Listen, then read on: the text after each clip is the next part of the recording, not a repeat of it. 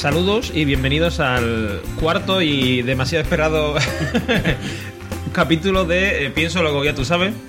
Estamos aquí reunidos por fin, después de mucho tiempo de reposo. Bueno, podríamos haber dicho que en verdad habíamos estado grabando muchos programas que los tenemos guardados, pero los queremos ir sacando cada Claro, cinco claro. meses. claro, claro. Y por eso hablamos en este, que el cuarto no hablamos de eso, ¿no? Sí, sí. Está clarísimo. Eh, bueno, pues estamos aquí eh, para hablaros de varios temas. Eh, entre ellos, eh, traemos primero un tema que, que es, vamos a hablar sobre la estupidez. Vamos a relacionarlo en, nuestro, en nuestra sección El escéptico ilustrado. Vamos a hablar de la estupidez. Cómo utilizarlo como arma arrojadiza. Eh, vamos a hablar también en la segunda sección, en Filosofía y Palomitas, de una película llamada Stupidity. eh, estupidiosidad, o no sé cómo. Sí, O estupidez, no sé. Bueno. O la traducción no, eh, Porque no es no es eh, perdón, uy, uy, uy, uy, uy. Yo no le he querido decir nada. Perdón, perdón, estupidity no. Estupidity es la de la de lo, primero que vamos a hablar. El, segundo es Idiocracia, que es una película eh, bastante bastante peculiar. Luego hablaremos de ella. En inglés, idiocracy o idiocracia. Efectivamente, idiocracia. Y eh, por último, vamos a hablar de eh, los cinco gobiernos, ¿no son? Sí, De Platón. Los distintos tipos de gobiernos que, según, Según Platón en su según libro Platón. La República. un libro muy interesante eh, que está junto, o sea, está en los más vendidos junto a Rosa Quintana y a Belén de Esteban. Totalmente. y además del, del cual ya hemos hablado en el primer Sí, sí, programa. correcto. Hablamos del libro séptimo, ahora hablamos del libro octavo. Como veréis, en una biblioteca entera tenía Platón. El tío. Sócrates no escribía, pero Platón. Platón se aburrió. Platón se aburrió. Bueno, pues antes de pasar a nuestras secciones, queríamos aprovechar para, desde aquí, eh, unirnos a las condolencias que ya se han dado en muchos podcasts a los distintos miembros de nuestra comunidad del podcasting que se han visto afectados por el accidente de German. Perdón.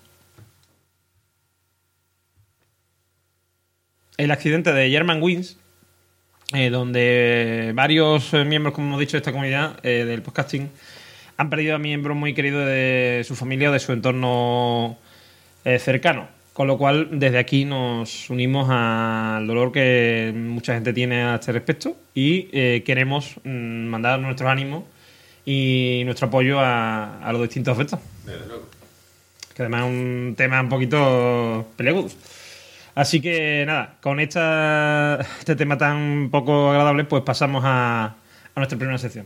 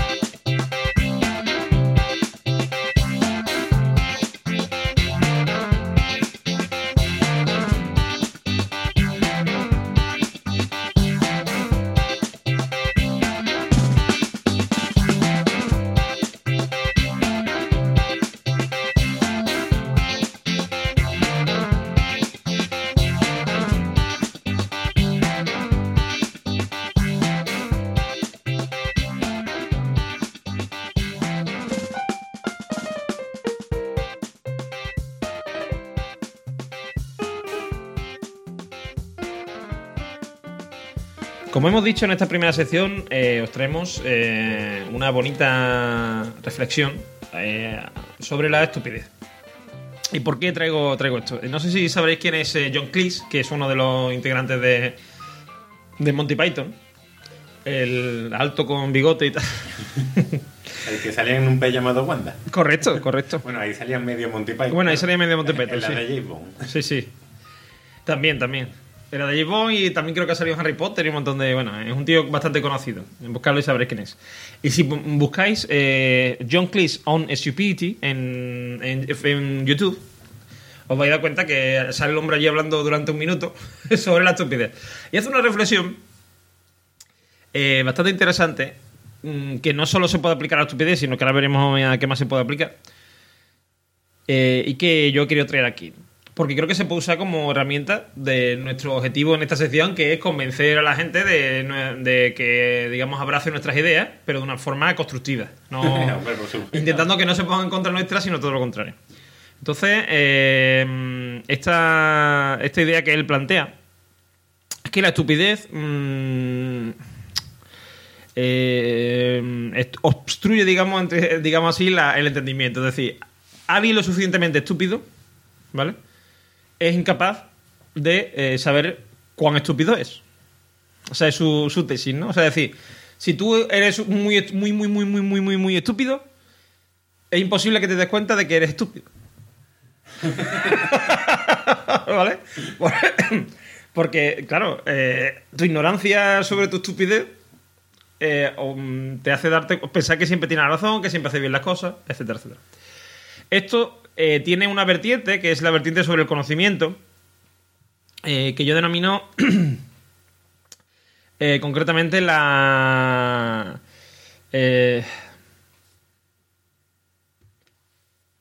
que es lo que yo llamo el paradigma de las madres y las zapatillas de deporte.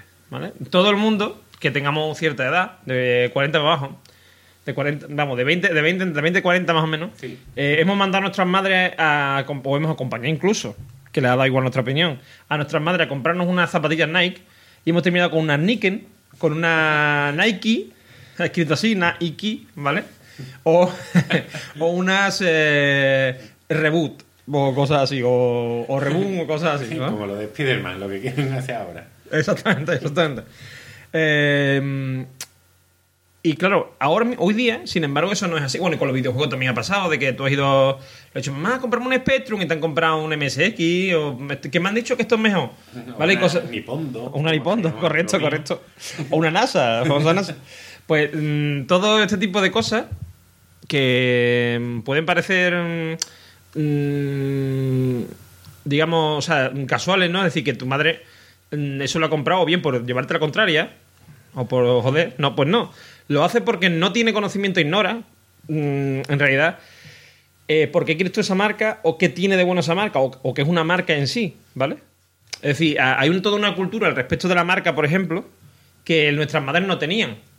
A ella le da igual que tú tuvieras unas Nike, unas Nike o unas paredes, le da igual. Lo que le importaba era el precio y lo que fueran a durar las zapatillas.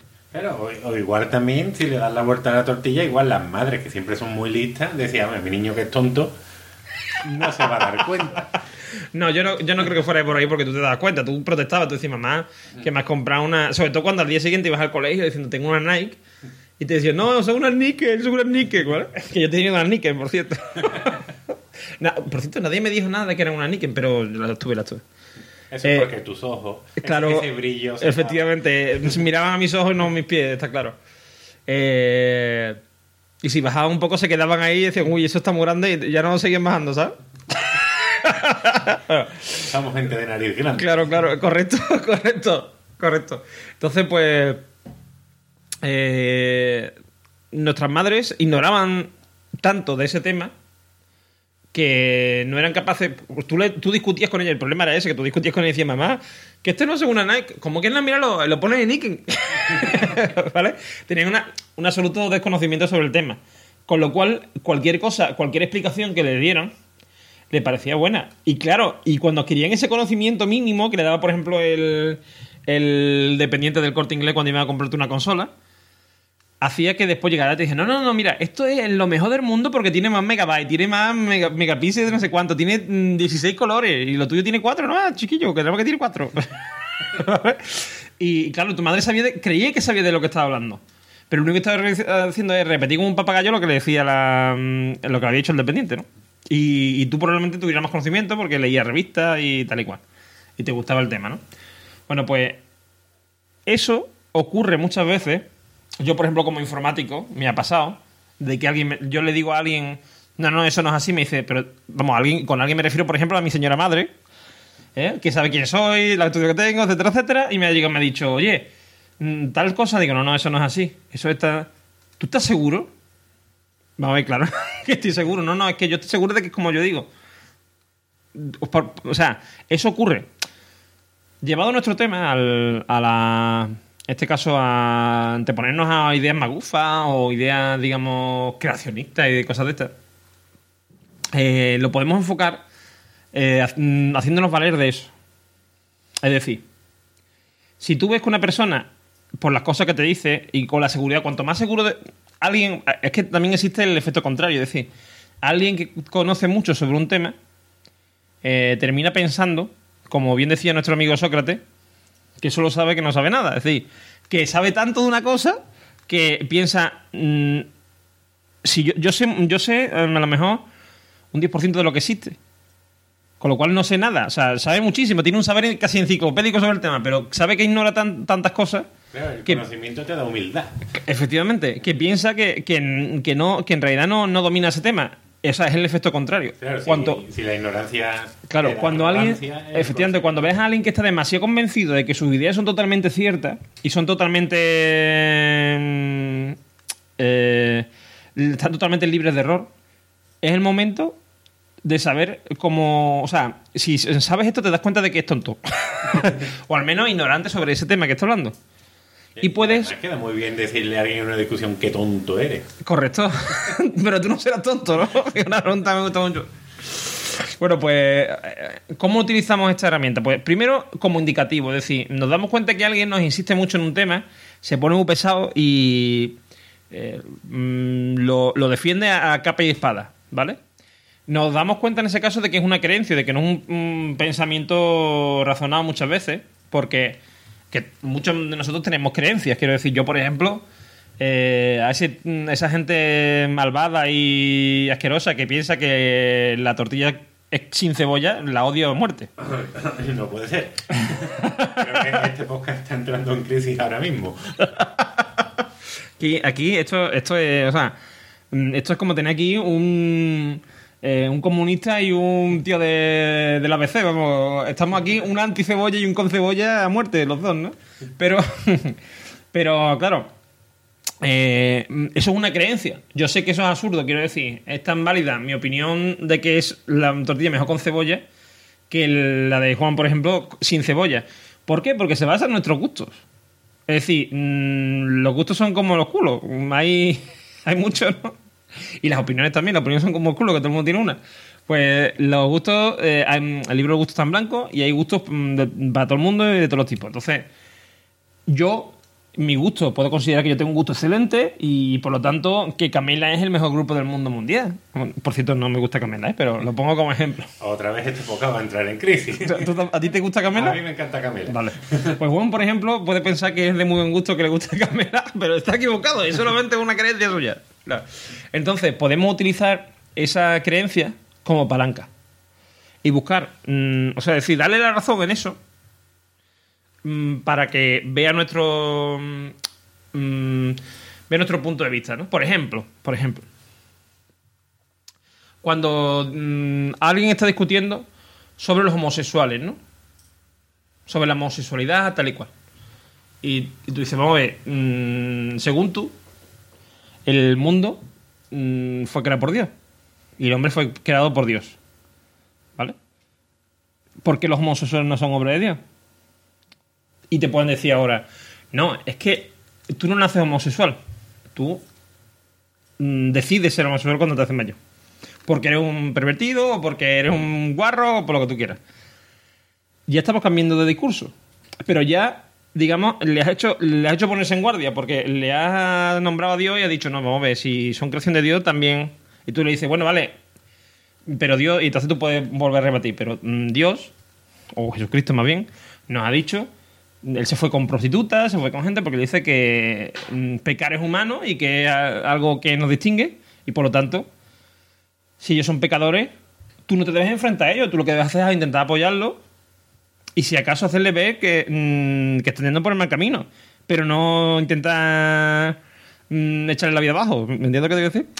Ese tipo de razonamiento, mm, como digo, ese disparador, digamos, que podemos considerar que es este, este punto. Es decir, cuando alguien afirma una cosa rotundamente o cuando alguien, aunque le demos razones, se espanta porque dice, ah, no sé cuánto, y se, y se pone incluso muchas veces violento.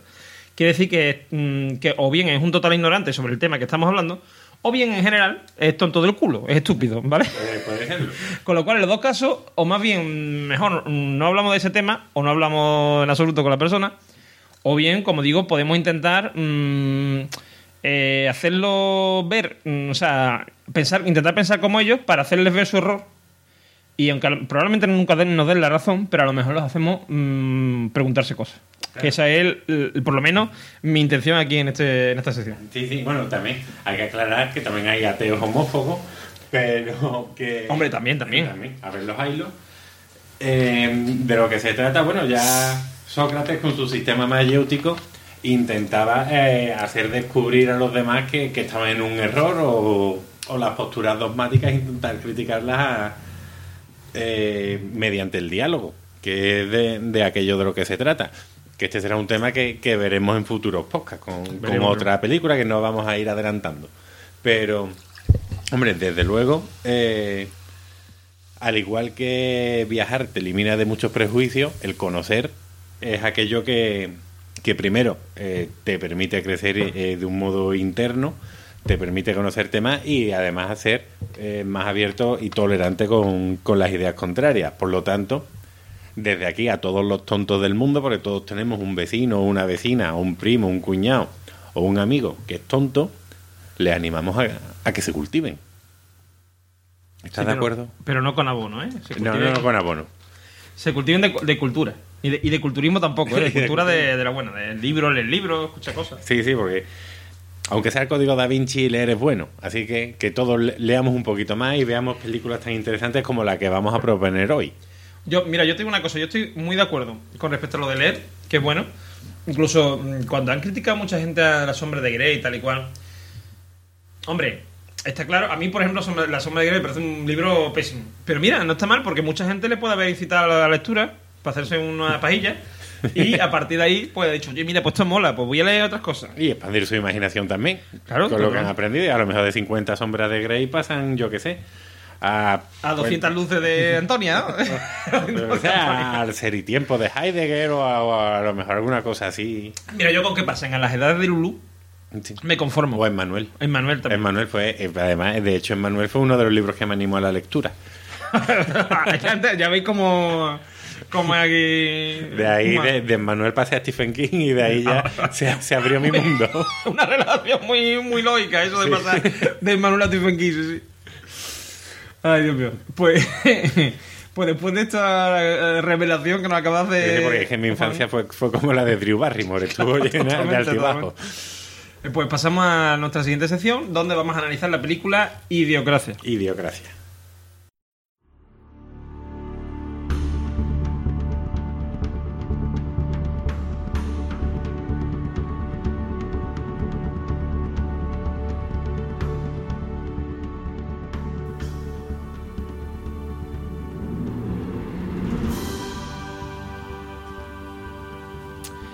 Bueno, pues eh, empezamos nuestra siguiente sección, eh, que es como siempre, filosofía y palo- y palomitas, hoy como hemos dicho, con la película Idiocracia. ¿De qué va esta película, Juan? Pues esta película haciendo... ¿Qué crees? ¿Que te haga una sinopsis rápida o...? Sí, una cosita así, Vale. casa. Bueno, va de, de viajes en el tiempo, en la que en el gobierno americano se dan cuenta de, de, una, de un asunto, que es que se dejan a los soldados preparándose para guerra y como Estados Unidos nunca entra en guerra, estos soldados o este entrenamiento, pues se va al garete porque si de vez en cuando entran en una guerra, ya estos soldados son mayores. Por lo tanto, eh, crean un plan que es el de la criogenización, en el que durante un año van a congelar a un soldado para ver este cómo reacciona. Y al mismo tiempo eh, nos encontramos con una teoría que es muy interesante, en la cual nos viene a decir que hay dos tipos de personas, los tontos y los que son listos.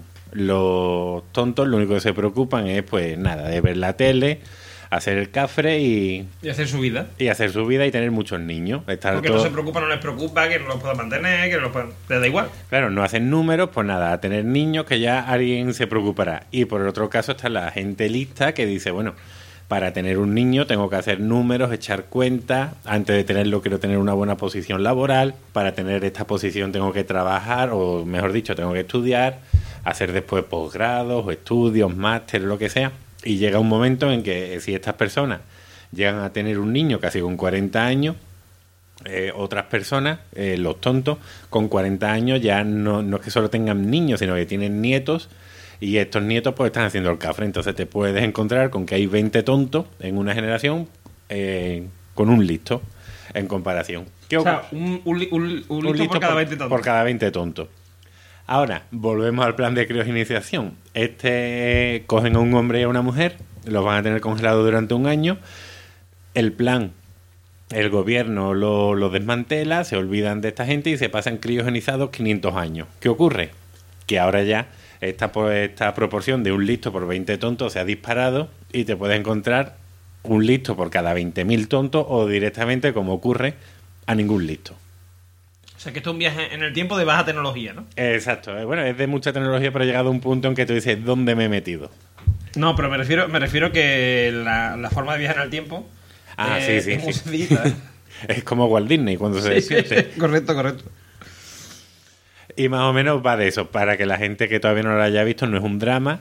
No, no, no. Es una comedia y te ríes bastante. Es muy buena comedia porque, claro, al hablar de la estupidez, tiene que ser una comedia muy inteligente. Eso sí, es una comedia efectivamente muy inteligente porque cuando terminas la. terminas la, de verla, te quedas con la cosa de esto puede pasar perfectamente. esto tiene mucho, mucho sentido.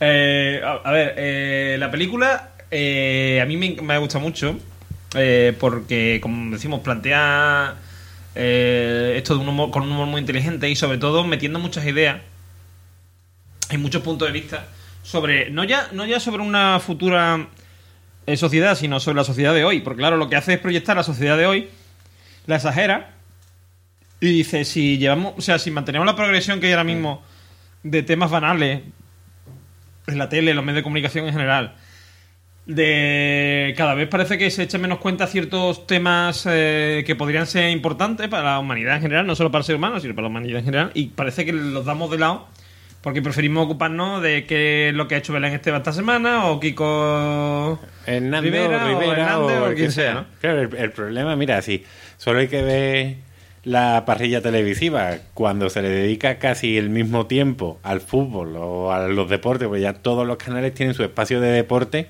individualizado y ya son unas estrellas los presentadores y, y cómo, a ver, es que durante todos los días del año hay noticias de fútbol, ¿cómo puede ser eso?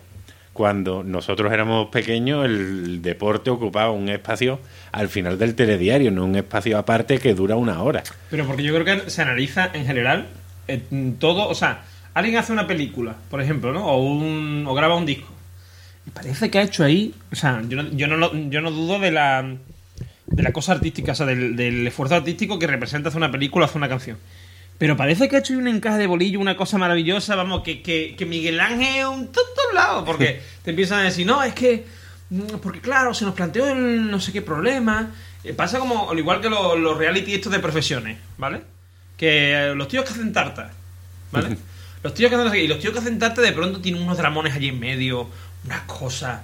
Y tuvimos que ponernos, porque de pronto la, la- la- aquella tarta que estaban haciendo pesaba demasiado y por la gravedad, no sé qué, y, se les hundió. Y, ¡oh, qué dramón! Y ella, ¡ah! Dios mío, Dios mío, tenemos el tiempo justo. O sea, todo esto, mm, eso está en la sociedad, quiero decir, y todo parece como que todo es. mm, le da- se le da todo como una patina de, de trascendencia, de trascendente, ¿vale? De trascendencia.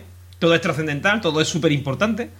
Y claro, te- muchas veces te, cuesta, te cuesta distinguir eso de lo realmente importante. Claro, está claro que, que la, la televisión está para ganar dinero y si el programa tiene que ser de hacer tarta, le tienes que dar dramatismo, porque yo he hecho tarta y hacer tarta es aburrido. Quiero decir. Bueno, lo- y el, que, y el que haga tartas todos los días, mm, 20 o 40 tartas, probablemente será súper aburrido. Bueno, de hecho, cu- cuando yo hago tarta, que es una vez al año, es como un acontecimiento. Pero realmente el dramatismo está en la levadura o en alguna cosa de esta. Ahí no puedes hacer un programa, le tienes que meter mu- mucha historia. Claro, el problema surge cuando no nos estamos dando cuenta de esto.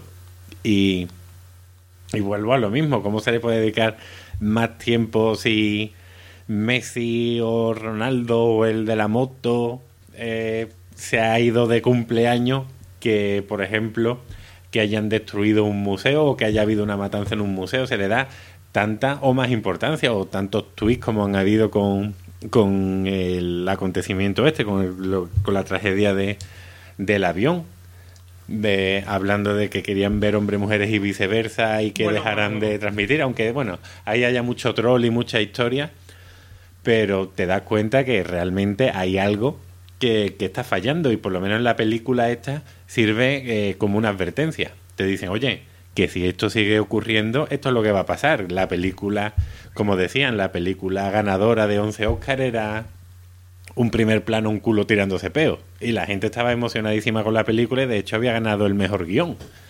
O, o los programas de televisión que era a un tío dándole patadas en las pelotas.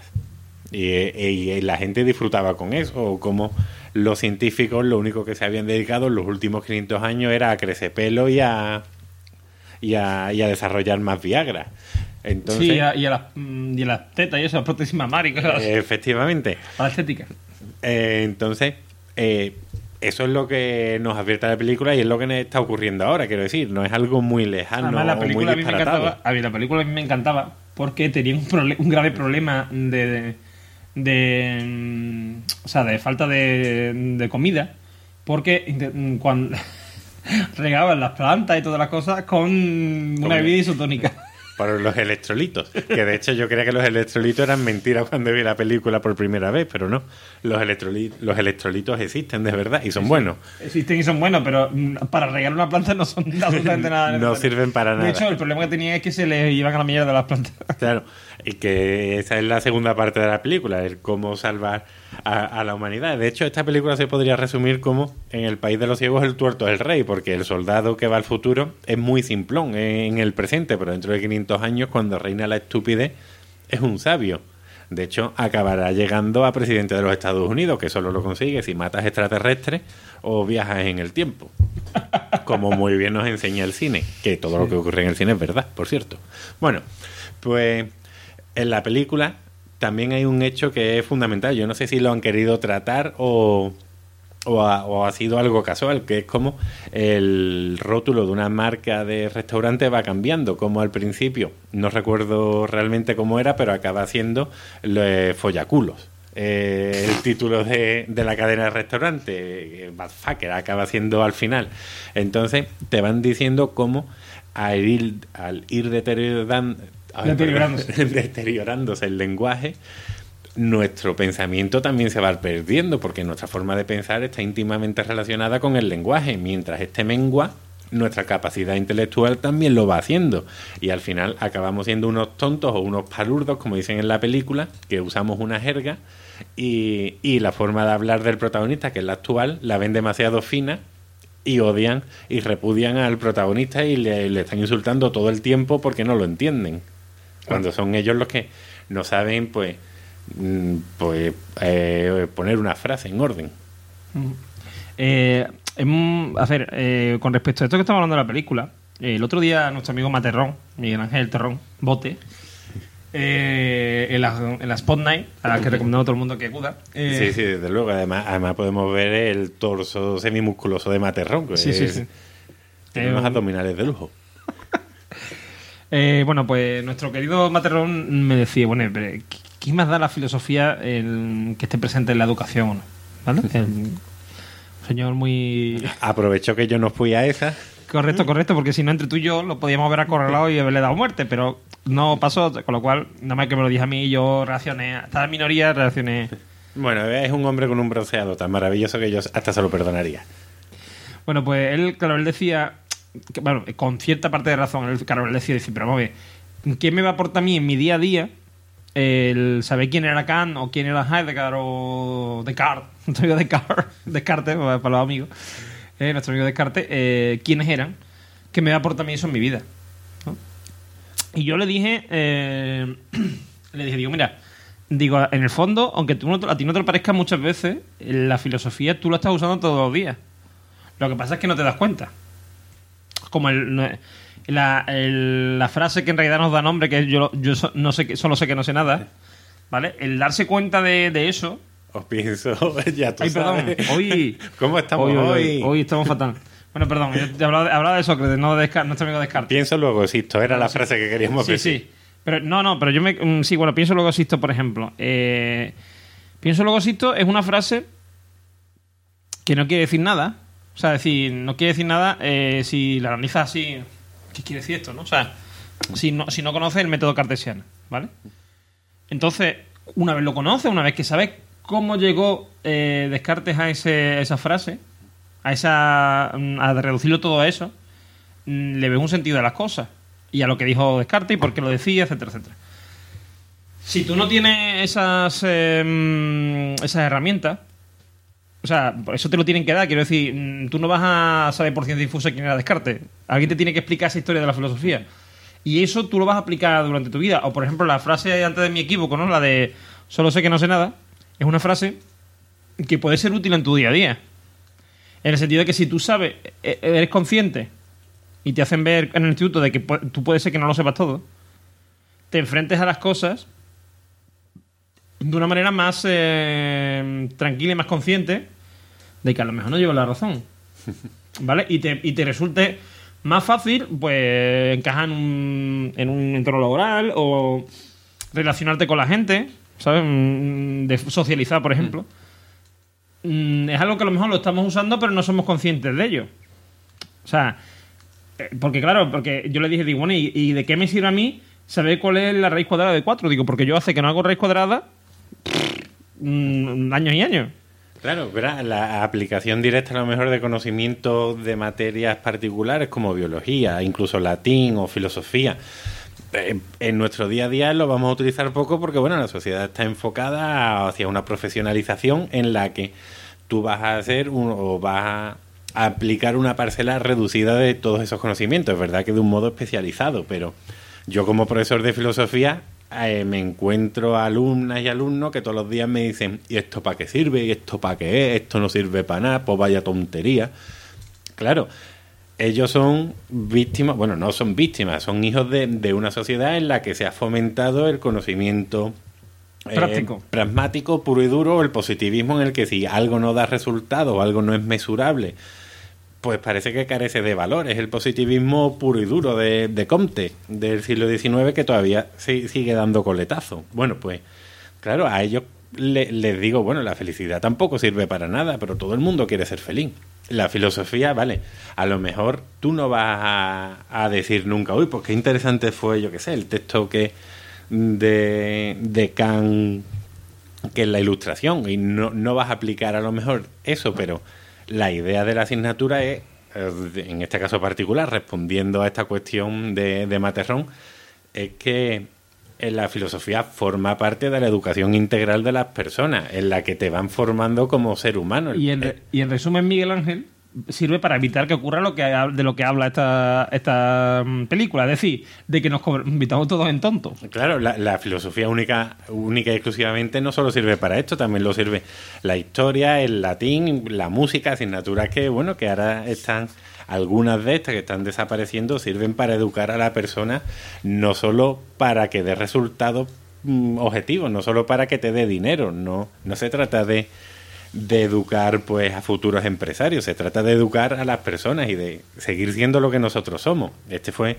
eh, un error que tenemos desde Descartes, que es, bueno, la idea de la ilustración de, de que con el conocimiento el ser humano se sitúa en el centro del universo, quitamos a Dios de él y nos colocamos a nosotros mismos y bueno, lo dominamos y lo conocemos. Pero bueno, esto ya será fruto para otro programa. De lo que se trata es de, de decir que, que sin una educación que integre, eh, que sea global y profunda en todos los aspectos de la vida del ser humano, vamos a llegar a un momento que, que ya se está viviendo tristemente, en el que vamos a acabar siendo estúpidos. Igual tendremos coches muy rápidos, no te digo yo que no, pero seremos muy tontos. Eso ya te lo digo yo. También, también. O sea, además que es algo que yo creo que se ve. Quiero decir, yo me acuerdo cuando. Es que no nos damos cuenta, pero mm, yo tengo una cosa. Yo, por ejemplo, mi madre, ¿vale? Pongo este ejemplo porque es un ejemplo que, se- que mucha gente se va a ver reflejada en. Yo recuerdo cuando yo tenía a lo mejor 10 o 12 años, yo ya empezaba a hablar de estos temas raros, bueno, incluso antes. Estos temas raros, de la filosofía enfocado de otra manera, ¿no? Pero claro, yo, y yo eh, hablaba con la gente que tenía más cerca, por ejemplo, mi madre, ¿no? Y mi madre, más o menos, mm, era capaz de explicarme ciertas cosas, razonar conmigo mm, hasta cierto nivel. Sobre todo porque yo también tenía 12 años, 10 años, lo que fueran. Y claro, tampoco yo era un máquina, ¿no? Pero, pero me vengo a referir que ella mm, tenía unos, unas herramientas intelectuales eh, que yo ahora, por ejemplo, no le veo. ¿Vale? Ella se cree perfecta- o sea, absolutamente todo lo que le ponen en, en la 1 o en 3CTV y cosas así, o de lo que ve en Telecinco en, en Sálvame y cosas así, se lo cree al dedillo, ¿vale? Y lo, y lo considera algo, o sea, decir, yo creo que, que es que también es un... eh, o sea, que no es algo... No es que el, eh, yo llegue a un momento en que sea listo y ya soy listo para toda la vida. Te pueden volver estúpido. Sí, sí, sí. que es que, es que, o sea, La el problema... siempre sobrevuela. Claro, el problema, de, el problema de, que tiene la televisión a día, a día de hoy eso es que nos están volviendo estúpidos. A base de ponernos estupideces. Tú ves estupideces, ves estupideces. Y cuando has visto a lo mejor un año entero de estupideces, empieza a hacer, a- el estúpido a ser tú.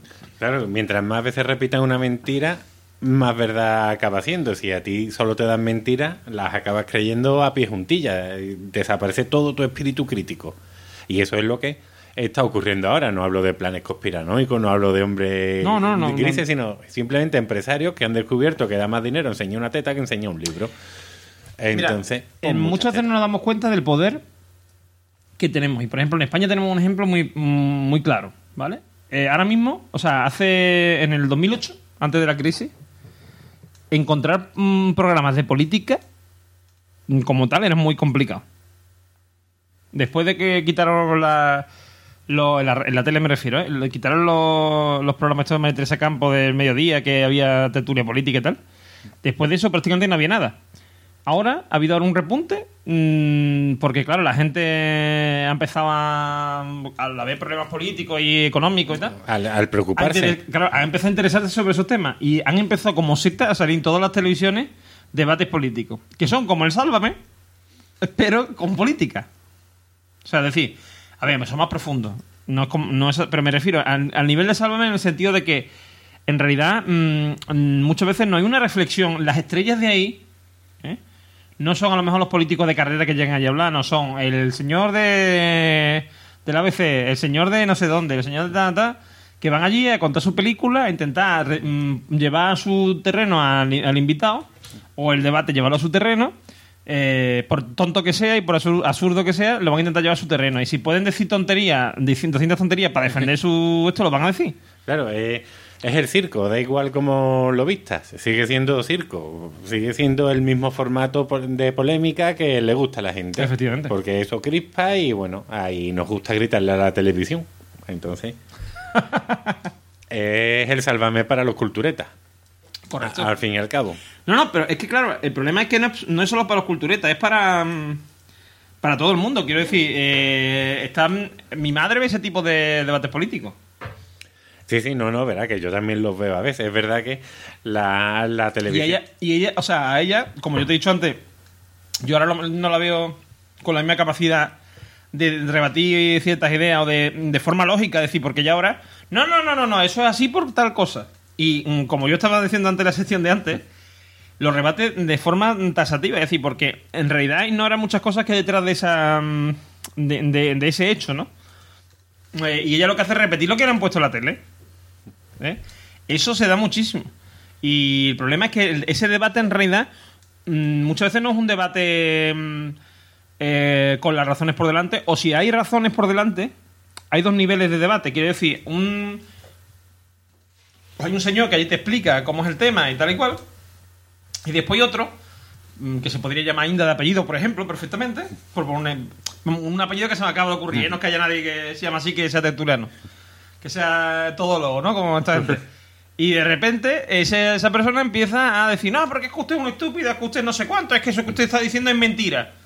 Tú a lo mejor estás diciendo que la Tierra da vueltas sobre sí misma y dice, no, no, no, y que, y que es redonda y no plana, y te dice, no, no, no, usted está muy equivocado. Todo lo que ha dicho es mentira, pero yo tengo pruebas. No, no, no, que usted tenga pruebas, es que es mentira lo que usted está diciendo. Entonces, eso hace que mucha gente, pues claro, eso es más sencillo que el pensarlo y que el argumentar de una forma mm, lógica.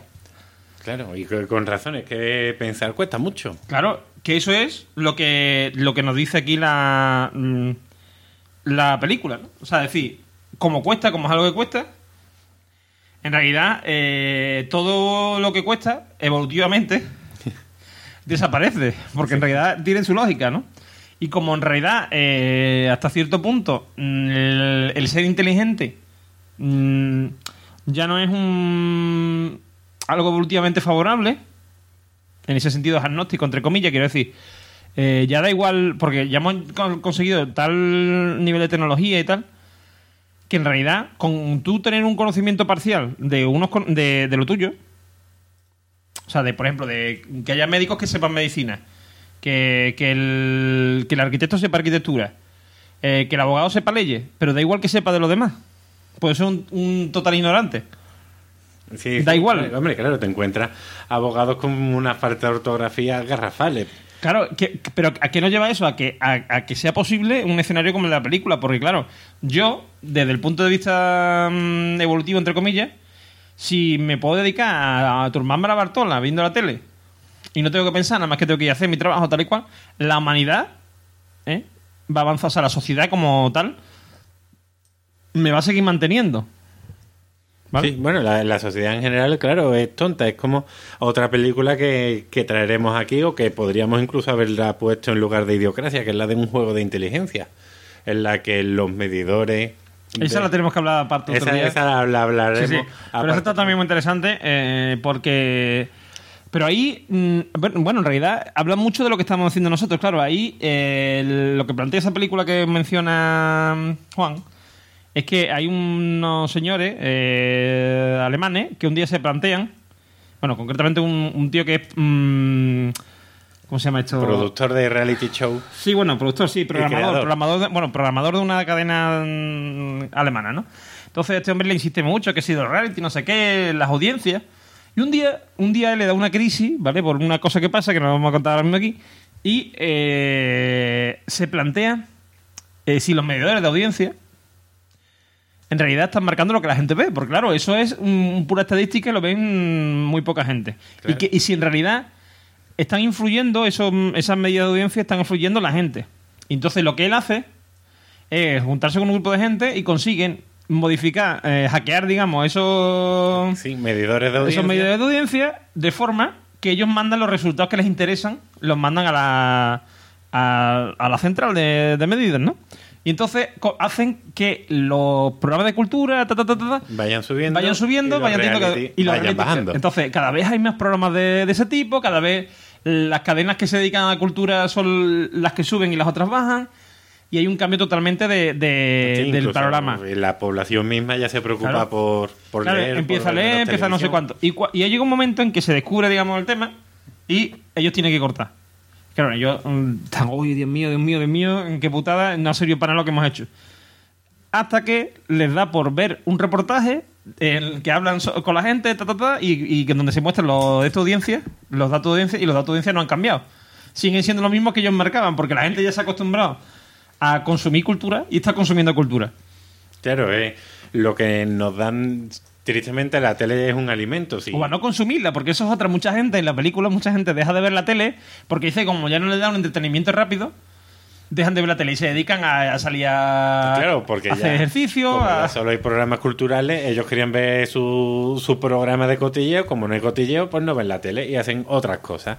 Así que bueno, realmente eso es lo que ocurre, lo que estaba diciendo, si la tele se ha convertido en nuestro alimento, nuestra nuestra ventana más rápida al mundo para conocerlo, según lo que nos vayan poniendo, eh, iremos consumiendo. Si tenemos una dieta sana y equilibrada, pues tendremos una salud y si no, pues no la tendremos, nos faltarán otras cosas. De hecho, también en Bowling for Columbine se habla de eso, de cómo, paradójicamente, aunque los crímenes han bajado, al, al haber noticias únicamente de crímenes, la sociedad está viviendo un estado de miedo constante y de paranoia, cuando realmente es lo contrario, hay menos crímenes que, que en épocas pasadas, pero lo que te dice la televisión te lo acabas creyendo porque es verdad, pues acabas atontado comprando los productos que ellos quieren, vistiendo como ellos quieren y pensando al final lo que ellos quieren.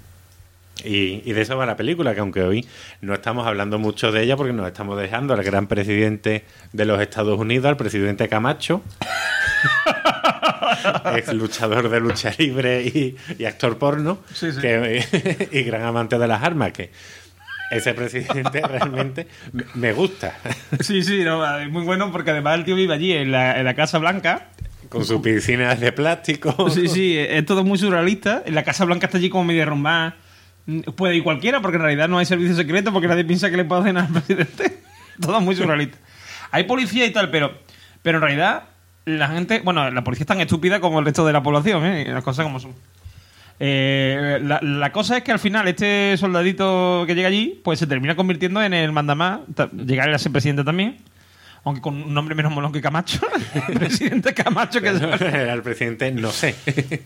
Y eh, él eh, llega un momento en que se hace presidente porque, claro, llega a, a, a- ¿Cómo se dice? A. Me saldrá. A salvar al mundo. Porque, claro, el mundo, porque el mundo está hecho una mierda porque es que no saben ni cómo se riegan las plantas, ni cómo. Claro, lo Eh, único que hay es la diversión que es esta de, de matarse unos a otros en, en los duelos con los coches, estos transformados, y, y poquito más. Y cuando él les explica que, que usando agua se pueden salvar, pueden acabar con toda la sequía, pues eso es una revolución para el mundo. Así Pues que- sí. Bueno, y no nos vamos a desvelar el final de la película. No, no, no. Hemos hablado de que es un viaje en el tiempo, pues a ver si este hombre vuelve al presente. Vuelve al presente, por ejemplo. Después de ser presidente. Exacto. Eh, yo creo que. Podemos dejar aquí el análisis, ¿no? sí, ¿Tú sí, podemos que- dejarlo aquí. Nos hemos desviado un poco de No, la no, yo película, creo. pero... No, hombre, yo creo que, que hemos analizado, digamos, lo. Hombre, la idea principal... la idea y, y lo que desarrolla la película y la- digamos las connotaciones filosóficas que puede tener. Exacto, exacto. Y, y Eh, recalcamos aquí lo que lo que hemos dicho antes, eh, señor Terrombote. Esto es lo que podría pasar si no se diese filosofía en los institutos. eh, Exacto. No quita que usted deje el gimnasio, pero lea también un poquito. Correcto, correcto. O- sí, O sí, bueno, sí. por lo menos que nos escuchen a Por nosotros. lo menos que nos escuche, que eso, que eso es suficiente. Además, yo sé que él lo aprende y, y él lo disfruta por las noches en la oscuridad de su dormitorio. Eh, a mí eso de que por la oscuridad, en la oscuridad Materón escuche nuestras voces me da un poquito de inquietud, pero bueno, vamos a dejarlo ahí. Bueno, pues vamos a pasar, eh, sin ir más que añadir, pues vamos a pasar a nuestra última sección.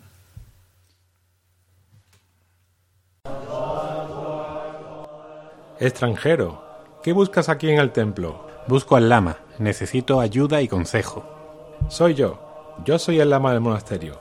¿Cómo puedo ayudarte? Gracias. He venido al Tíbet cansado de los misterios de la vida occidental.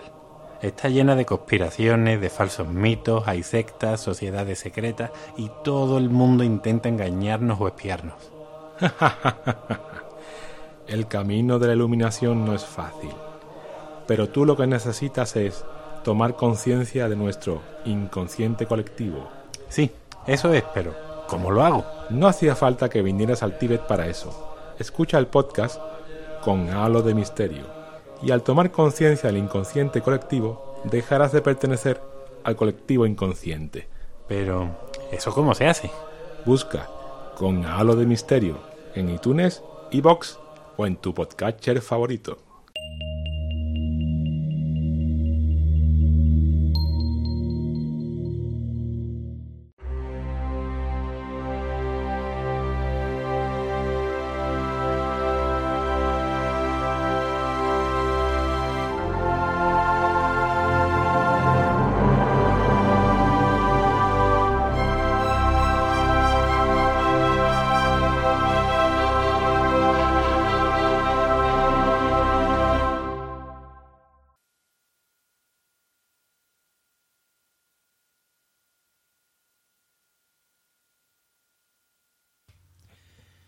Volvemos ya con nuestra última sección y antes de que se nos olvide, quiero aprovechar para dedicar este programa, que deberíamos haber hecho al principio, eh, dedicar este programa a tres personas. Estas tres personas son los tres maravillosos seres humanos que nos han dejado un- una reseña en iTunes.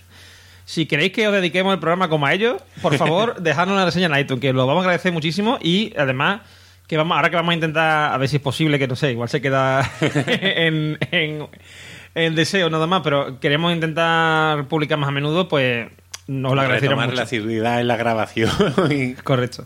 Que además, la verdad que se echa de menos, porque yo me lo paso muy grabando. O sea, no sé, no sé Juan, Juan igual Para mí es un sufrimiento. un sufrimiento. No estás aquí tomando patata y, y refresco, no, no, no, no mola, ¿no?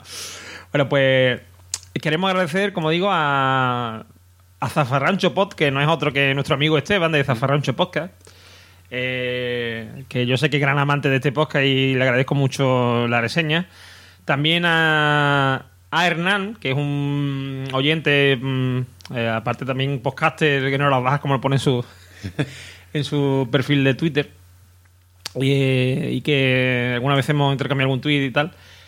Y a SRG, eh, o sea, a- a- perdón, SRSG, que no sé quién es, pero que... mm, Deja unos, unos comentarios muy bonitos. muy bonito, muy bonito. bonito. Eh, Porque nos dice una cosa tan bonita como imposible. Nos dice, estos muchachos hacen que la filosofía tenga un sentido práctico y atractivo. O sea, ya con eso...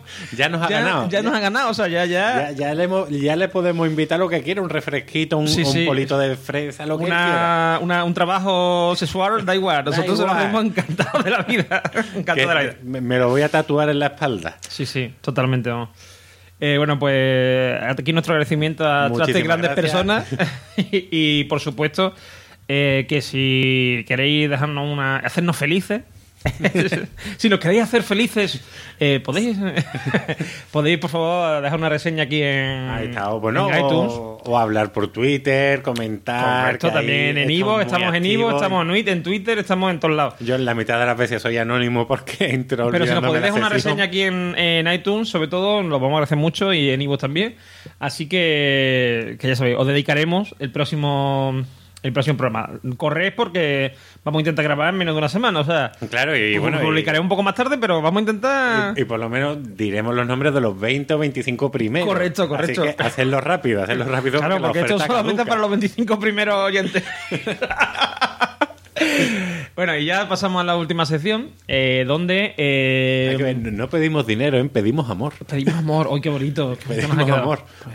No, no somos materialistas. No, no, No, somos no. individualistas.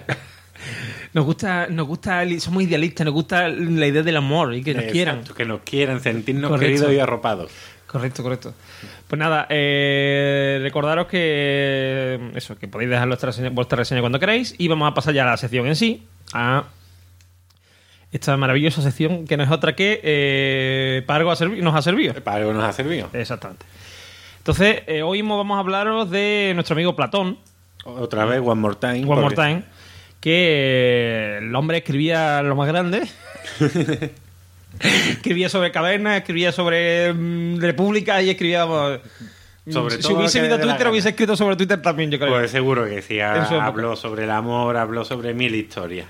Pero bueno, ahora nos vamos a centrar en su teoría en su teoría política, ya que cuando, cuando me comentaste que mira, podíamos hacer la película esta de idiocracia, me acordé de una frase que era que decía más o menos, no recuerdo la, cita completa, pero decía que la diferencia entre una dictadura y una democracia es que mientras en una dictadura una idea estúpida calla a 300 inteligentes, en una democracia 300 ideas est- estúpidas... No, no, no, lo he dicho Al mal. Uh, lo he dicho al revés. Una idea estúpida calla a 300 inteligentes y después...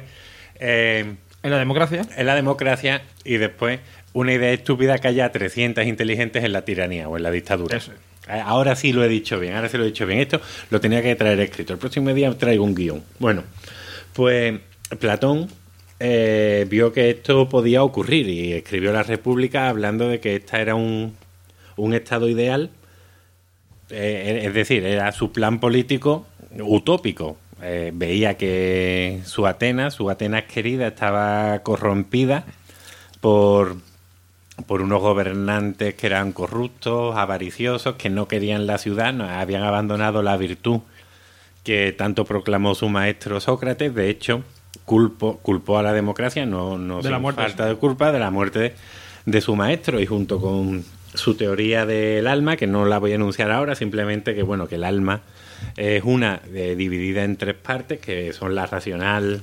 concupiscible, irascible, la sociedad se dividía en las mismas.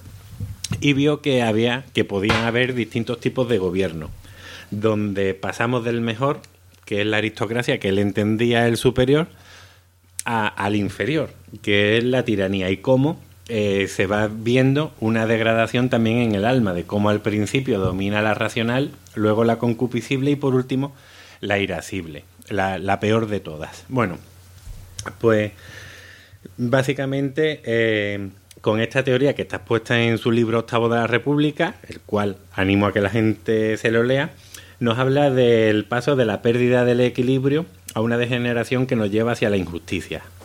La primera forma de gobierno es la aristocracia, donde Aristos significa el mejor o los mejores, y Kratos, eh, eh, mandamiento u orden. Por lo tanto, es el gobierno de, de los mejores. En este, estos, eh, da igual que sea uno o varios, se supone que es la mejor porque se gobierna con prudencia, con justicia y con orden. Como ya he dicho, es la parte racional la que domina. El problema surge cuando dejamos esta en pos de otras que son peores. La siguiente, en el top 5, la siguiente es la timocracia, donde viene de timé, que significa honor, y kratos, otra vez significa poder o mandamiento, y en este es el gobierno de los que tienen cierto tipo de honor. No mandan los mejores, no son los mejores, pero sí los más, eh, los más ambiciosos. Eh, es una ciudad que se ordena para la guerra porque el sistema político de Platón había un el sistema ideal habían reyes luego gobernantes y, de- y después artesanos. Por lo tanto ya es el gobierno de de, los- luchadores de los soldados. Y él veía que esto ocurría en ciudades como en Creta o, en la Sedemonia donde ya nos encontramos con hombres que son obstinados que no respetan a sus esclavos aman la gimnasia. Está gobernada por orden militares oprimen a las clases inferiores en fin O sea, que eran unos canis, ¿no? eh, eh, podríamos decir que eran unos Porque canis. eso de que, de que están todo el día haciendo gimnasia eh, era un poco lerdo y tal, y Ahí está, bueno, a la gente. Ahora vamos a llegar a ello, porque ahora podríamos decir que están los soldados, que todavía hay un cierto orden, pero que ya empieza el, el poder, empieza la avaricia. Pero ya en la oligarquía es donde, oligos, que significa unos pocos, es donde ya sí que mandan los explotadores. Ya podríamos decir que es el gobierno de los canis, donde lo único que nos preocupamos es de tener dinero, se desprecia a los pobres, lo único que nos preocupa es el gobierno, el poder se concentra en pocas manos, la de los más fuertes, y hace que la ciudad se divida en dos O sea, clases. lo que viene siendo, mm, para que nos entendamos todo el mundo, eh, el sistema capitalista. en el fondo, si te paras a pensarlo. Eh, En el fondo es eso, o sea, hay dos, dos grandes clases, la de los pobres y la de los ricos. Gobiernan los ricos que odian a los pobres. Hay pocos ricos, hay muchos pobres. Esta situación eh, llega a ser tensa y acaba explotando. ¿Y cómo explota? Pues porque los pobres llegan a gobernar y entonces cuando llegamos a la democracia, a, la- a esta tan querida democracia por mucho y odiada por otro, Platón la odiaba, de hecho está de los cinco tipos de gobierno es el casi el peor que hay. Bueno, pues en esta democracia demos ya significa pueblo, es el gobierno de este, de la gente, donde se predomina la libertad, sobre todo en el habla, la gente puede decir lo que quiera, no hay una autoridad rígida que gobierna a los demás, sino que todos son iguales. Pero ¿qué ocurre? Que no saben qué hacer. No saben qué hacer. ¿Por qué? Porque no han sido formados en, en- esta educación. Entonces la libertad acaba degenerando en el libertinaje. No sabemos qué hacer, no sabemos cómo controlar la ciudad, hay mucho poder, pero no sabemos gestionarlo. Por lo tanto, este acaba degenerando en la tiranía que es la peor forma de gobierno posible. Y es una triste consecuencia lógica de la democracia, pero ojo, para Platón, donde... Y de la democracia griega, ¿eh? que tiene mucho que, no tiene mucho que ver con la nuestra. No, no, no, de hecho, bueno, eh, aunque los veamos como los padres de la democracia, pero tenemos que recordar que las mujeres no tenían derecho ninguno, los extranjeros tampoco, eh, no tenían tampoco ni voz ni voto y tenían esclavos. Así que... O sea, los esclavos tampoco tenían derecho, nada más que tenían derecho, además, la gente que hubiese hecho el servicio militar, Mm. que el servicio militar, además, era mm, no era como cuando lo dejamos aquí ya, que eran nueve meses, no, eran, No, creo que eran 10 años, 12, 20 años, yo qué sé. Era una carrera interesante. Bueno, de hecho, eh, el mismísimo Aristóteles, que, que nació en esta gira, era, era macedonio, no pudo tener una propiedad en, en Atenas. Eh, tuvo que arrendar un terreno donde fundar su academia, pero en propiedad no podía porque al ser extranjero no tenía ese derecho. Por ejemplo, Sócrates, que siempre aquí lo hemos puesto como un tío un poco así, ¿no? Eh, o sea, el típico mm, científico loco o mm, tío así bohemio tal. Él, era oplita, es decir, yo, me- yo siempre me imaginaba a Sócrates yendo por ahí por el medio del campo, vestido de lata hasta fea, ah, allí, eh, porque además un oplita era un tanque de aquella época. Un- bueno, de, de hecho, bueno, eh, esta gente, claro, la filosofía nace, como podríamos decir, del aburrimiento. Cuando tú tienes hambre no te preocupas en pensar. Aristóteles, eh, perdón, Sócrates, pues era una persona de dinero. Platón era de una persona de muchísimo dinero, que venía De hecho, del gobierno de los 30 tiranos, por parte de padre y madre, tenía dinero y poder, y bueno, y, y lo daba todo por su ciudad, por, por su polis, por, por Atenas. Entonces Claro. iba, iba a la guerra, pero vamos, descalzo y, y a matar gente. Con su amante, eso sí, porque los, los griegos eran, eran unas personas muy liberales. Ya hablaremos algún día del tipo de amor y, Algún día, y- algún y día. el concepto de belleza que tienen. Y bueno, que bueno Y del papel de la mujer, que está cultural, muy papel de la mujer, evidentemente. Pero bueno, el caso es que esta tiranía, el tirano lo elige el pueblo para que instaure un orden, porque de la libertad hemos pasado al libertinaje. Y para esto, el tirano pues suprime todos los derechos, los poderes del pueblo y ya empieza a imperar la injusticia. Reina el alma concupiscible, que está situada en el bajo vientre, que decir bajo vientre es la forma fina y elegante de decir los huevecillos, por decirlo de algún modo. Y bueno, y ya se, se nos va todo al garete. Esto es básicamente lo que yo llamo el efecto Melendi. A ver, explica, explica. El efecto Melendi es el siguiente. Eh, que además lo, te- lo tengo ya, vamos, lo tengo que registrar. Imaginamos que, que bueno, que estamos, yo qué sé, montados, lo llamo efecto Melendi por su gran eh, hazaña dentro de un avión. Pero bueno, vamos en un, en un avión y decimos, leche, Melendi, qué tío más, más elegante, más magnífico y más guapo, y vaya tatuajes chulos que tiene. Bueno, pues eh, nuestro piloto de avión, pues yo qué sé, eh, sufre una pues sé, Lipotimia. una lipotimia, por ejemplo, y se nos desmaya. Eh, los tripulantes de cabina y pasajeros nos dicen, bueno, pues ha ocurrido esto, eh, ahora mismo está el piloto automático navegando, necesitamos a un piloto. Pues la gente dice, leche, pues Melendi está aquí, pero también sale uno y dice, no, un momento, yo soy eh, un piloto magnífico que ahora estoy de vacaciones para ir a ver mi familia, estoy aquí, yo sé gobernar un avión. ¿Y ahora qué, qué ocurre? Nos encontramos con dos candidatos. Y dicen los azafatos, las azafatas, bueno, pues vamos a decidir lo que sea los pasajeros los que decidan si queremos que este Que sea Melendi o que sea el. que sea Melendi, un magnífico cantante, o que sea este hombre Melendi, como va hasta arriba de Pacharán, pues además te está contando chistes. En las votaciones, seguro que gana Melendi, pues ahí tenemos a Melendi pilotando el avión. Pues, ¿qué es lo que ocurriría al final? Bueno, pues a lo mejor, eh, si tenemos suerte, pues Melendi nos llevará a buen puerto, o si no, pues bueno, pues seguiremos con el piloto automático navegando ad infinitum.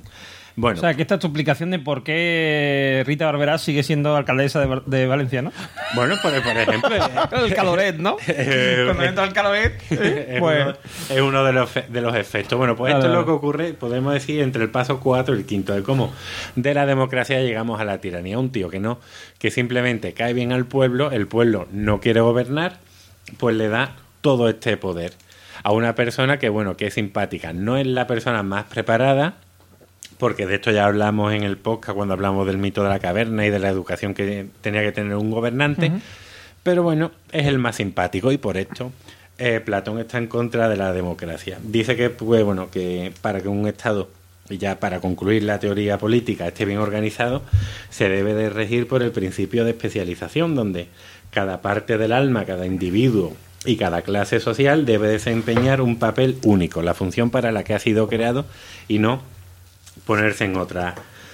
Eh, bueno, ante esta teoría han surgido muchas críticas. Eh, bueno, a esta se le podría criticar, bueno, pues que el principio de especialización lo que nos habla es de un determinismo social y, y bueno, y recalcar, bueno, hablar aquí de una obra que es del siglo XX de Karl Popper, un filósofo interesante.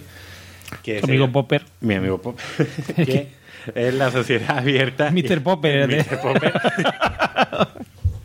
y Harry Popper. Harry Popper, sí. Pues que es la sociedad abierta y sus enemigos, donde dice que por culpa de Platón, bueno, es una obra dividida en dos volúmenes, la primera la dedica a Platón, la segunda a otros pensadores como Hegel y Marx, de los cuales ya hablaremos otro día, pero dice que, que por culpa de, Platón eh, o se nos vende un, un modelo de sociedad que es el aristocrático, donde pueden gobernar solo unos pocos y el pueblo no tiene voz alguna, y, y se nos vende una imagen de la democracia muy negativa y muy mala, donde al pueblo se le presupone que es estúpido, que es algo que, bueno, que ya hilando retomamos con, con este podcast, que, que hay gente muy tonta, es verdad, no digo yo que no. Pero eh, eh, presuponer ya la estupidez en las personas es algo muy duro. Así que, bueno, eh, Popper dice que, que la democracia es el mejor sistema de gobierno posible donde tenemos libertad y podemos ejercer eh, todos los derechos, lo cual yo estoy muy de acuerdo con él. Es verdad, antes de concluir, que bueno, este libro de la República lo escribió Platón, es una de obra de madurez, pero no de senectud, ya cuando en sus últimas obras, como en las leyes o en el político, sobre todo en las leyes, ya nos dice que bueno que su plan utópico no iba a llegar a ningún lado y que dentro de lo malo de los tipos de gobiernos existentes la democracia es el menos malo. Así que bueno ya Platón supo rectificar un poco Hombre, eh, hay, hay que ver qué rollo te acabo de soltar en, en- en un momento ¿eh? bueno, yo por lo menos lo conozco. Los que no lo conocen, ahora mismo con las fotos temblando. el que vaya conduciendo se habrá parado en un arcén Sí, sí, a, cabezazos. a- a reflexionar. Esto ahora mismo es como el pensador de Rodin, así con, con las manos en la cabeza. y, y sudando y sufriéndolo Sí, ¿eh? sí, y lo, y lo peor es que cuando llegue la Guardia Civil lo ve así y voy a decir, este va borracho. bueno, pues, eh, hombre, yo sobre esto puedo decir que cierta razón a Platón no le falta. O sea, perdón, uy, sí, a Platón. sí, sí, a Platón, a Platón. A Platón no le falta. Eh, es decir, la democracia obviamente no es, no es un- no es una forma de gobierno perfecta y creo que hoy día mm, quizás esté llegando a sus últimos digamos, eh, esté llegando ya eh, al momento en que mm, debemos de empezar a pensar a ver que otro sistema de gobierno puede sustituir a la democracia. Que sea tan, digamos, tan igualitario como es la democracia, pero que no, no nos lleve a que nos puedan gobernar De un modo De un fascista modo- o dictatorial, porque el fascismo también Bueno, es muy igualador. o de un modo idiocrático como nos está gobernando Rajoy, por ejemplo. ¿Ve- ¿Veis? Mm, Ca- Camacho y el presidente Camacho y el presidente Rajoy no son muy distintos. Salvando a lo mejor un poquillo tono de probablemente, piel. pro- probablemente a la hora de tomar decisiones sea más deci- tomen más decisiones más fuertes el señor Camacho, el, presidente Camacho que el presidente Rajoy. Pero bueno, Pero bueno, para encontrártelo en un chiringuito en verano y tomarte una cerveza, yo creo que también pues, te puedes reír con los dos. Pero, sí, sí, con los dos. pero es verdad Hombre, te, que, ríes, te ríes más con Rajoy, la verdad que sí. que, que, que- que Platón, hombre, supo ver que, bueno, que es verdad que la democracia, como dije al principio, trastabillándome un poco, 300 ideas estúpidas callan a una inteligente. Pues sí, es una, una pena, pero así es. Pero así es. Pero bueno, también es verdad que en una democracia pueden haber 300 ideas inteligentes. Sí, eh, tiene cabida. A ver, yo hay una cosa que me, me gusta, de, o sea, me gusta, me gusta. Me gusta que, que aparezca aquí, ¿no? Que es el tema, por ejemplo, de lo peligroso que ve Platón en la libertad de opinión. Porque sí que es verdad. eh, mira, hubo, hubo un podcaster que dijo una vez que lo bueno, del, lo bueno y lo malo del podcasting era que cualquiera podía coger un micro y hablar, ¿vale? Entonces, eh, eso dice mucho, quiero decir. Porque claro, puede hablar un tío que realmente es interesante que hable, que de, hecho en el podcasting, por ejemplo, ha pasado así. Al principio la gente que tenía algo que decir interesante ha sido los primeros. Pero cuando ya se ha popularizado un poco más, el que lo que te tiene que contar es su experiencia. Mm, mira, yo en YouTube me he encontrado, que me lo encontré otro día, un boxing de un... De un kinder bueno. No, de un Kinder bueno no, pero de, algo- vamos, algo casi tan estúpido, que es una, mm, una pistola de termosellado, esta de pegamento caliente, ¿vale? ¿Qué dices tú? Un unboxing de una cosa que compra los 20 duros. Esto, Claro, sí, sí. ya ¿Sabes? Un poco mundo- absurdo, ¿no? Todo el mundo Entonces- quiere decir algo. claro, entonces, eh, cuando alguien tiene la herramienta de, o, o tiene la libertad de opinar, todo el mundo opina, porque como he dicho antes, eh, las opiniones son como los culos, que todo el mundo tiene una, entonces todo el mundo quiere dar su opinión. Y yo no considero, cuando estamos hablando, por ejemplo, imagínate, eh, si a mí me detectaran mañana una enfermedad de algún tipo, del tipo que fuera, ¿no? Yo no voy a valorar igual la opinión de un médico que la de un tío que me encuentre por la calle o que la tuya. O sea, para mí tendrá más validez la del médico. Sí, el debería, problema ¿eh? Debería. debería. El problema que pasa que es que hay gente que le da más, más validez a la opinión de su madre o de su vecino del quinto o de su prima de Albacete que le pasó tal igual y que le recetaron no sé qué y le fue muy bien. Entonces, como a su médico no le ha recetado lo mismo que a su prima, pues se va a tomar lo de su prima en vez de lo que recetó el médico. Porque claro, el médico de su prima es mejor que el suyo. Hombre, claro. Hacien- Haciendo, bueno, volviendo a la idea esta que tú dices de, del podcasting, es verdad que, que todo el mundo que tenga un micrófono puede decir lo que quiera. De hecho, está en su derecho y seguro que estaré Claro. yo para escucharlo. Pero también es verdad que, como he escuchado más de una vez, que a ti si te dan un micrófono no tardas ni una hora en ahorcarte con el cable que lo sostiene. Es decir, tú por tu propio peso ya empiezas a decir barbaridades o a divagar o a, o a desorientarte de lo que querías decir, que al final te acabas perdiendo y la acabas Hombre, también- te pone en tu contra. Claro, también es verdad que el podcasting tiene una vertiente de aprendizaje. Quiero decir, tú tienes que aprender muchas veces a qué es lo que interesa a la gente, a, a no irte de. Porque, claro, yo, por ejemplo, si escucho cualquier cosa mm, que haya grabado mm, de hace a lo mejor dos años, hace a lo mejor dos años o tres, mm, yo me iba mucho más por las ramas que ahora. Que me voy igual, pero es que yo me voy una barbaridad. Claro, pues imagínate cuando, cuando te Igual que no es lo mismo. dentro de dos años. Claro, que, no es lo mismo ahora. grabar, por ejemplo, contigo, que más o menos uno nos podemos para el otro, que grabar solo, por ejemplo, como yo que grabo en trending, pues cuando grabo a lo mejor solo en trending, me voy más por la rama.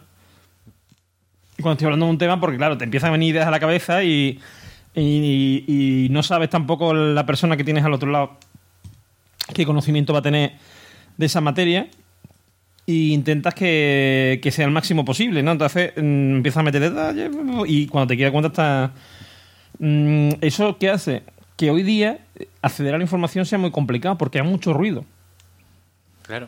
¿sabes? Es decir, tanto el, el- el ruido que se mete de forma consciente, sabiendo que se está metiendo y se mete de, a, mal- a mala leche, entre comillas, ¿vale? Como el ruido que yo pueda meter, o sea, que, mm, que tú puedas meter sin quererlo. Por ejemplo, porque mete más información de la que debe o cosas así, ¿no?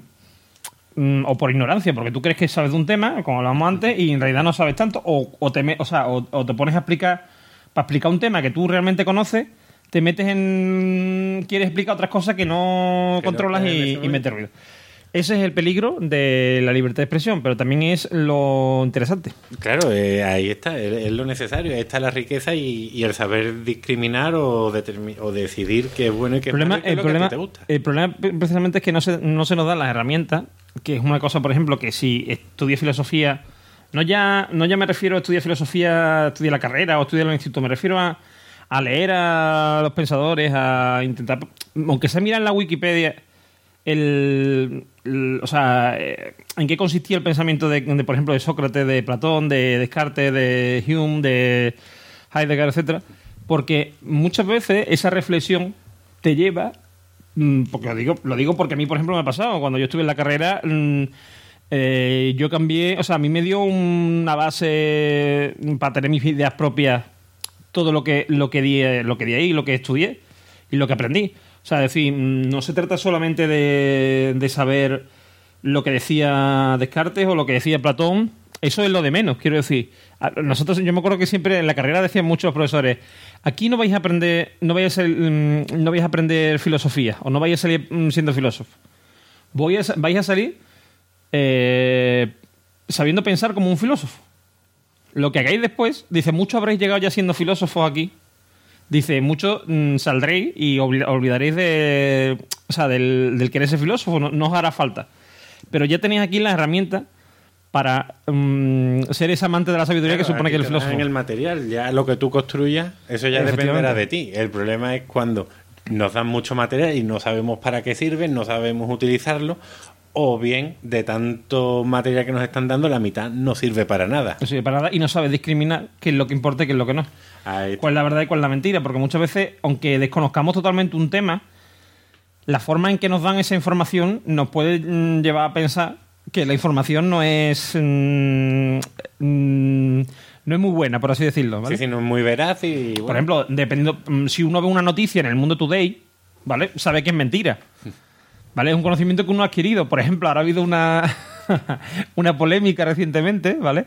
Porque eh, ha habido un señor artista que eh, se ha. Vamos, concretamente. concretamente. Pitingo.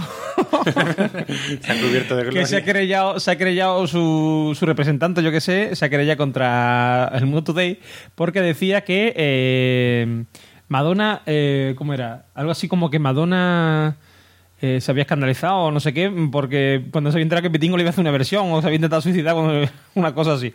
Entonces, eh, lo peor es que ha dicho, dice, aunque sabemos de lo satírico del...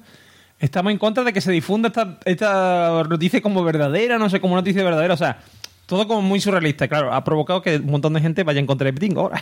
Claro. Pero bueno, pero bueno yo creo que, que no nos estamos ya yendo un poco del tema, vamos a sí, terminar aquí a el... terminando el terminando. Bueno, yo creo que Para, bueno, pues simplemente ya para concluir todo lo que he dicho, recordad, chicos, eh, que Platón en el libro octavo da su teoría política de los distintos tipos de gobierno, de cómo el, el gobierno más justo y, y donde todas las partes del alma están en equilibrio es la aristocracia y cómo a partir de ahí, debido a la falta de educación o al, o al poco entendimiento de la gente, vamos eh, cayendo en gobiernos cada vez peores. Primero la timocracia, después la oligarquía, la famosa democracia de la que hemos estado hablando todo el tiempo, que por último, debido a la ignorancia, acaba cayendo en tiranía, que es la parte más injusta, donde la parte concupiscible eh, del alma es la que gobierna. Así que tengamos mucho cuidado con lo que decimos y recordad que siempre seguiremos teniendo un vecino tonto. Lo importante es que él no piense eso de nosotros. buena, buena reflexión. Buena gusta. reflexión. Sí, sí. Pues nada, os dejamos aquí. Os Recordamos que por favor nos dejéis una reseña en iTunes, que lo vamos a agradecer mucho. Y os agradecemos esta hora y pico que Ya, habéis pasado con nosotros.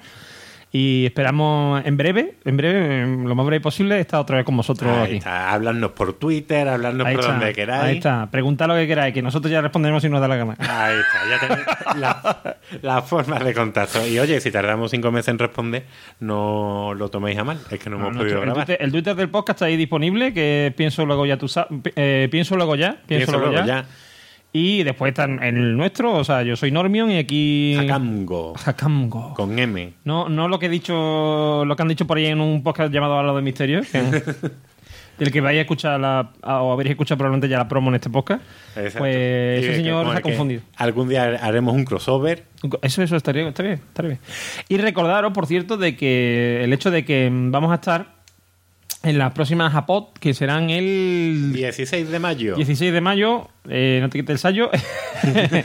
el 16 de mayo vamos a estar eh, en la térmica, en Málaga, en unas eh, jornadas de podcasting andaluzas, las jornadas andaluzas de podcasting, las Japot, ja- que podéis encontrar información en japot.es. Y vamos a estar allí con un directo de Pienso lo ya tú sabes. Y espero que, que sea al menos tan entretenido como un podcast regular. Exacto, y firmaremos autógrafos. eh, En bragas y sujetadores. En bragas y sujeta- y sujetadores, ¿eh? O sea, estamos totalmente eh, de acuerdo con esto. Vamos a, firmarlo. Juan, si su señora no le da permiso, no os preocupéis que yo lo firmo por los dos. Yo no tengo puedo firmar calzoncillos, brazos, nucas, calvitas. Vale, perfecto. Pues eso, estaremos allí para lo que queráis y esperamos veros por allí. Así que nada, eh, nos vemos lo antes posible. Lo antes posible. Un saludo. Otro. Si quieres escuchar el resto de capítulos, dejarnos un comentario o descubrir nuevos podcasts, puedes hacerlo en audiosonoro.com. Si deseas escribirnos un mail, puedes hacerlo a pienso luego ya, arroba gmail.com. Si quieres encontrarnos en Twitter, puedes hacerlo en arroba pienso luego ya. Y, por último, si nos quieres encontrar en iVoox, bien puedes localizar el usuario audiosonoro o bien el podcast Pienso luego ya tú sabes. Eh, guachín, vos que andás diciendo que la cumbia representa sectores marginales y populares, escuchate esta cumbia filosófica, a ver si vos tenés todo conocimiento, cajetilla. Echa la música, patosé. Arriba la mano, lo fana de Nietzsche. Exclusivo. Sin codificar. Wiki, Wikipedia. Eh, Platón, Lavataper. Vos boqueabas a la escuela, sofista Heródoto, Pitágoras, Solón. Recatate, chabón. Y la manito bien arriba haciendo palmas y can, y can. Esta es la cumbia, la cumbia filosófica. No es pura metafísica, esto es cuestión de lógica. Este ritmo lo bailaban Demócrito y Platón, levantando las manos en pleno Sin Partenón. codificar. Todos pensaban que era una pavada, hasta que Sócrates dijo, solo sé que no sé nada, yo solo sé que no sé nada. La negación del todo es afirmar la nada. Yo solo sé que no sé nada. Yo solo sé que pintó la reflexión. Esta es la cumbia de la filosofía, que en el griego significa amor por la sabiduría. Filósofos del mundo, la baila sin parar. Aristóteles con palmas no paraba de pensar. El silogismo es por definición dos proposiciones y una conclusión. Lucha de clases, dialéctica materialista, eran los pilares de la teoría marxista. Particular a general, es método inductivo de general a particular. Es método deductivo. Yo solo sé que no sé nada. La negación del todo es afirmar la nada. Yo solo sé que no sé nada. Yo solo sé que pinto la reflexión. Y Billy, ¿te cabió o no te cabió? Y si no te cabió, anda a estudiar como nosotros.